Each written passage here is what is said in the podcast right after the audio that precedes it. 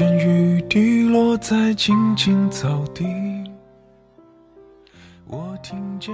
光阴如草，大浪淘沙。未来未知的年月里，这本书一定会被湮灭。但我祈愿这些歌能被传唱。若有一天末法来临，人心有变，风急宇宙，天地昏暗，愿这颗普普通通的种子能被按图索骥的人们发现。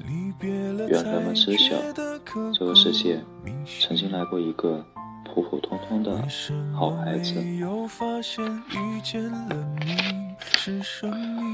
善良是一种天性，善意是一种选择。善意是人性中永恒的向阳面。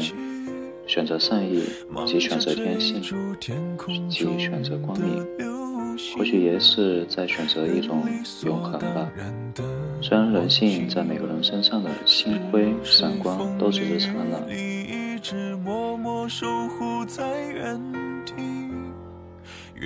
他们并排坐在小屋的角落里，神情紧张，很局促，手都不知道往哪放。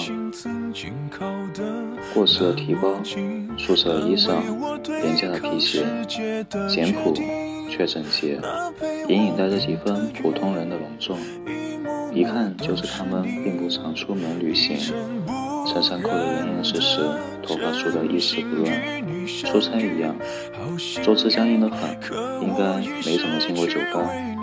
两个人只点了一瓶啤酒。一进门我就看出来了，他们应该是来自某个小城，安分守己一辈子的工薪阶层。但我纳闷的是，他们的反应为何那么奇怪？我刚一进门，他们就死盯着我看。眼神里满是期待和慌张，孩子的眼睛会发亮，我知道的，却是头一次在中年人眼中见到同样的光亮。正月的丽江热闹，街上游人熙攘，大病的小屋里热气腾腾，人很多。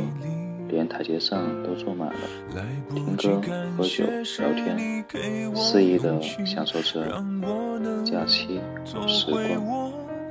那天来的人大都是眉飞色舞的年轻女人，学生、职员、背包客，一个比一个年轻。中年人只有他们这一对，他们应该是夫妻。我在他俩对面坐下。点点头，冲他们笑笑。紧接着，我吓了一跳。我的笑容有什么问题吗？为何他们仿佛受惊一样，紧紧攥住了对方的手？两只手攥在一起，攥得发白，两只眼睛愈发闪亮，依旧死盯着我，好像钩子一样。我们之前见过吗？出什么事了？为什么这副神情？还没等我开口询问，中年女人猛地吸了一口气，猛地吐出一句话：“终于找到你了，大兵。”她颤抖着声音探问：“听说你是个一诺千金的人，谁造的谣？”我慌忙摆手，手刚摆了两下，就僵在空中。他双手合十，面向着我，仿佛佛前祈愿一样。他闭上眼睛对我说：“求求你，求求你帮我们一个忙。”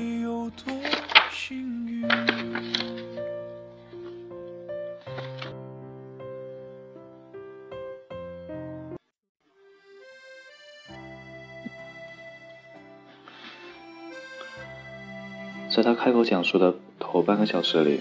我并不知道自己会遭遇一个如此虐心的故事。这是两个农村中学教师，他们当时表演在浙江省青山县梅海镇，教书育人，安贫乐道。此次丽江之行是专程为我而来。他们说希望我帮他们一个忙，帮他们的儿子一个忙。儿子叫岳阳。一九九八年十月十三号出生，九零后。他的母亲看着我的眼睛，着重强调说：“岳阳是个好孩子。”每个父母眼中的孩子都是好孩子，但他执拗地说：“他们家的好孩子和别人家的不一样。”他说他的儿子出奇的懂事，他们都是农村中学教师，陪学生的时间多，陪儿子的时间少。但儿子从小不哭也不闹，早早的学会了一个人吃饭，一个人睡觉。早上睡醒，自己会乖乖的穿好衣服，轻手轻脚的去上学。问他，他会说：“爸爸妈妈上班累，多休息一会儿吧。”他说：“我是老师，没时间过三月八号的节目。”下课铃一响，就看见儿子站在教室外，一边挥动着节日贺卡，一边喊：“妈咪，节日快乐！”节日卡是他自己裁的，自己画的，还有一只小蛋糕。他零花钱少，只买得起拳头大的蛋糕。女学生们围着他逗他，他一本正经地抹着腰，挨个批评教育他们：“你们这些妇女啊，都要听话，不许惹我妈妈生气。”他说：“我妈妈很辛苦的。”这母亲讲着讲着，声音落了下来。双眼失神的看着我，不知在想些什么。我咳嗽了一下，他好像被惊醒了一样，歉意的点了下头，继续开口讲。他说：“别人家是妈妈哄孩子，我们家是孩子哄妈妈，从小就是这样。曾经有一个周末的晚上，我带着岳阳去火车站广场玩，那时候他还很小，我太粗心了。”边散步边在心中备课，不知不觉就和他走散了。我满广场的找他，找遍了整个广场也不见踪影。我不知所措了好久，等到终于稳定心神想报警时，电话来了。岳阳在电话里大声喊：“妈妈，我找不到你，我自己先跑回家了，就在咱们家楼下的小店里，很安全的。”岳阳气喘吁吁的喊：“妈妈，别你别担心我，你不许哭啊！”那个母亲说到这里，声音明显的沙哑起来，看得出来，她在努力的平抑着情绪。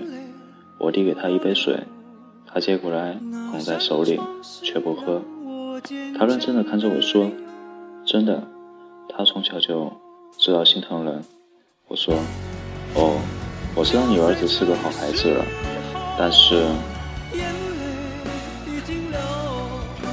他急急的打断我的话，自顾自的重复着说：“他真的知道，从小就知道心疼人。”他急切的说：“岳阳学习永远名列前茅，我们从来没有操心过他的成绩，只担心过他的喜好是否太多。